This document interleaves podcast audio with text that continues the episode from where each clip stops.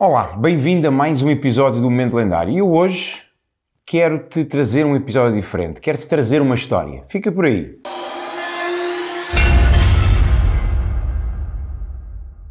Olá, o meu nome é Jorge Coutinho, eu sou um especialista em transformação pessoal e coaching. E hoje, no nosso Momento Lendário, eu queria falar contigo sobre o poder das histórias. E nada melhor do que falar sobre o poder da história, das histórias, do que te contar uma história.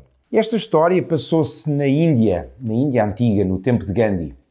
E conta-se que na altura, quando Gandhi já era, já era conhecido e quando Gandhi já era muito respeitado, que muitas pessoas viajavam até onde Gandhi residia, até onde eles estavam, para lhe pedirem conselhos, para receberem dele conselhos de vida, para receberem direção, para receberem indicações sobre algo que pudessem fazer para melhorar as suas vidas. E conta-se que há uma história em particular de uma mãe, e esta mãe vivia num sítio muito longe da Índia. E conta-se que esta mãe tinha perdido o seu marido e que o seu bem maior, a sua maior riqueza, era o seu único filho. Era tudo aquilo que ela tinha. E o, e o seu marido tinha, tinha morrido de uma, de uma doença, a diabetes. E consta que o seu filho também já sofria desse, desse mal. E pior que isso, Conta-se que a criança, que o rapaz, estava completamente viciada em comidas doces, em açúcar, em bolos, tudo aquilo que tivesse açúcar, ele estava completamente viciado. A mãe já tinha tentado tudo, já tinha falado com toda a gente, já tinha feito tudo o que lhe era possível para evitar, limitar ao máximo o consumo de açúcar, mas nada resultava. Nada resultava. E aquele jovem continuava todos os dias a contribuir para que algo acontecesse, algo inevitável. E esse algo inevitável seria a sua morte, e iria deixar esta mãe sozinha. A mãe que tudo aquilo que tinha, o seu bem mais precioso era esse filho, e esse filho todos os dias fazia algo que contribuía para a destruição da sua vida. Até que um dia esta mãe escutou falar desse tal Gandhi, desse tal Mahatma, que ajudava pessoas, que falava com pessoas, que resolvia problemas através de conversas. E ela decidiu, ela tomou uma decisão. E nesse dia ela decidiu que iria viajar até onde Gandhi estava. Custasse aquilo que custasse, ela iria viajar até ele. E ela iria levar com ele o filho dela e ela estava segura, ela estava certa que Gandhi, se ajudava tantas pessoas, também a poderia ajudar a ela. E assim fez. Ela apanhou um comboio e, para garantir que falava com Gandhi, até porque ela tinha escutado que muitas pessoas se dirigiam a Gandhi, ela viajou durante a noite. Para quê? Para que estivesse, para que chegasse bem cedo ao local onde Gandhi estava, para que pudesse ser atendida com ele o mais breve possível. E ela viajou durante uma noite inteira naqueles comboios cheios de pessoas, sem lugar. Ela viajou de pé com o seu filho durante a noite inteira. E para seu espanto, quando chegou ao local onde Gandhi estava, havia uma fila gigantesca, uma fila enorme já de pessoas que tinham passado a noite, tinham pernoitado naquele local para poderem falar com Gandhi, com o Mahatma e para poderem receber deles conselhos, uma direção, uma solução para a sua vida.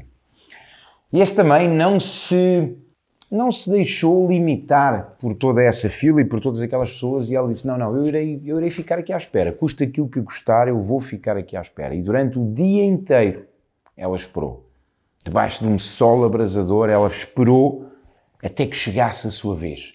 E de mão dada com, com o seu filho, com aquele jovem, ela foi falar com, com Gandhi.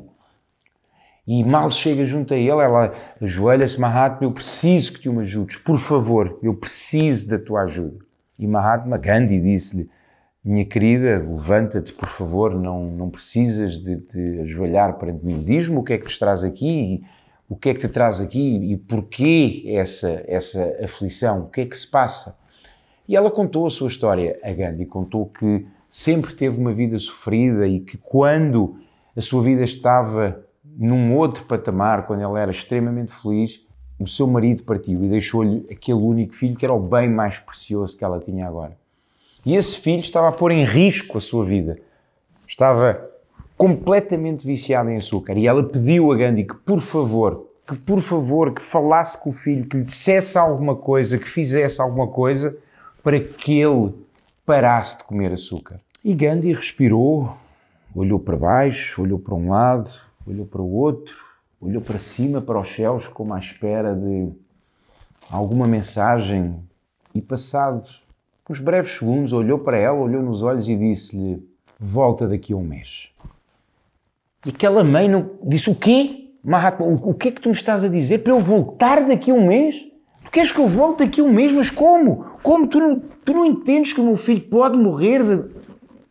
Ele, ele pode não durar um mês. Como é que tu me estás a pedir para eu voltar daqui a um mês? E Gandhi respirou de novo, olhou para baixo, pensou e olhou de novo para ela e disse-lhe: Eu peço-te, por favor, que confies em mim e que voltes dentro de um mês. Aquela mãe agarrou na mão do seu filho e com um misto de raiva, um misto de tristeza, de frustração e quase que ódio por aquele tal de Mahatma, aquele Gandhi que todas as pessoas ele ajudava, menos a ela. E arrancou e voltou para casa. E fez de novo uma viagem em pé, um comboio lotado de pessoas até chegar à sua casa. E na primeira semana o ódio, a raiva, a tristeza era de tal forma que ela nem queria ouvir falar de, de Gandhi. Mas na segunda semana ela caiu nela e pensou e disse: tem que haver algo mais. Tem que haver. É impossível que aquele que é considerado um sábio, aquele que é considerado um mestre, que ajuda tantas pessoas, não me tenha ajudado a mim. Tem que haver algo. Tem que haver uma razão. E até ao final desse mês, desse dito mês que Gandhi lhe tinha pedido, ela fez tudo aquilo que estava ao seu alcance. Ela fechou o filho em casa, ela mandou comida fora, ela fez tudo aquilo que estava ao seu alcance para evitar que o filho comesse açúcar. E conseguiu, conseguiu pelo menos que a doença não piorasse. E quando faltava um dia, ela decidiu viajar. Porquê? Porque ela queria chegar na noite anterior. Ela queria fazer como as outras pessoas que ela tinha visto, queria pernoitar. Para quê? Para que no dia a seguir ela fosse das primeiras pessoas a ser atendida por Gandhi, a ser recebida por Gandhi. Para seu espanto, de novo, ela quando chegou já havia um mar de gente. A fama de Gandhi continuava cada vez a ser maior e as pessoas eram cada vez mais a procurá-lo. E quando ela chegou à noite, embora tivesse chegado muito cedo, já haviam inúmeras pessoas à espera. Então ela passou uma noite à espera. O dia passou, ela passou uma segunda noite à espera. E no segundo dia, finalmente, ela já com sede esfomeada, conseguiu chegar a Gandhi. E quando chegou a Gandhi para falar com ele, ela ia abrir a boca e ele disse: Eu lembro-me de ti. Deixa-me eu falar com o teu filho. Espera um pouco aqui e eu, eu vou falar. E Gandhi afastou-se alguns metros e colocou a mão no ombro daquele rapaz, olhou nos olhos e teve uma conversa com ele. A mãe não conseguiu perceber, porque estava a uma distância que não conseguia perceber o que, é que, o que é que ele falava, mas conseguiu perceber que o filho mudava de feição, que algo estava a mudar. E ela, entretanto, percebe-se que o filho começa a chorar. E percebe-se que o filho se agarra a Gandhi e que vem depois disso direto a ela e agradece-lhe, pede desculpa e diz: Mãe, eu compreendo agora, perdoa-me por ter-te feito sofrer. Eu estava a ser egoísta, eu estava a pensar só em mim. E eu ia-te deixar, eu ia-te deixar sozinha com a dor não só da perda do meu pai, mas também da minha. Perdoa-me, por favor, eu prometo-te, eu não vou mais pôr em risco a minha vida, eu vou parar com este consumo excessivo de açúcar. Eu vou mudar, eu prometo.